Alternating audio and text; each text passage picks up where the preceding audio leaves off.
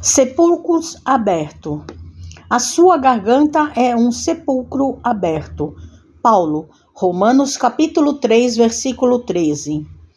Reportando-se aos espíritos transviados da luz, asseverou Paulo que tem a garganta semelhante a sepulcro aberto, e nessa imagem podemos emoldurar muitos companheiros quando se afastam da estrada real do Evangelho para os trilhos escabrosos do personalismo delinquente.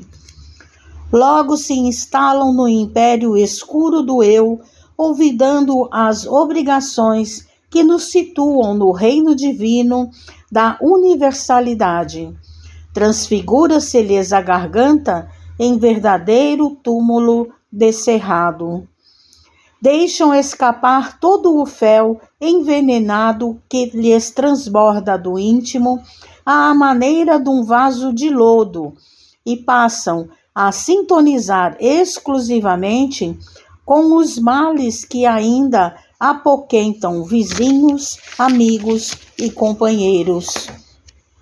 Enxergam apenas os defeitos, os pontos frágeis e as zonas enfermiças das pessoas de boa vontade que lhes partilham a marcha.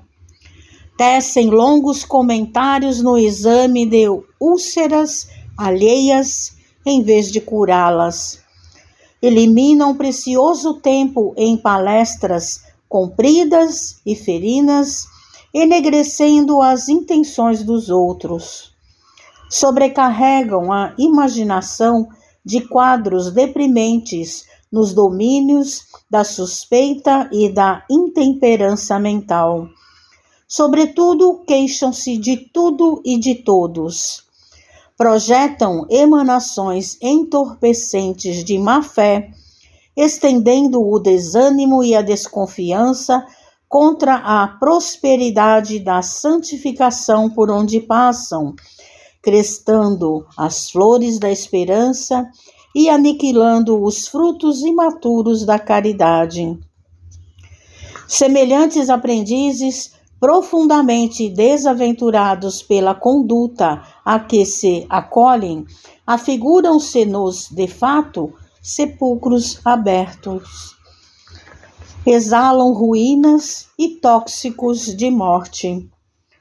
Quando te desviares, pois, para o resvaladiço terreno das lamentações e das acusações, quase sempre indébitas, reconsidera os teus passos espirituais e recorda que a nossa garganta deve ser consagrada ao bem, pois só assim se expressará por ela o verbo sublime do Senhor. Mensagem de Emmanuel no livro Fonte Viva, Psicografia de Francisco Cândido Xavier.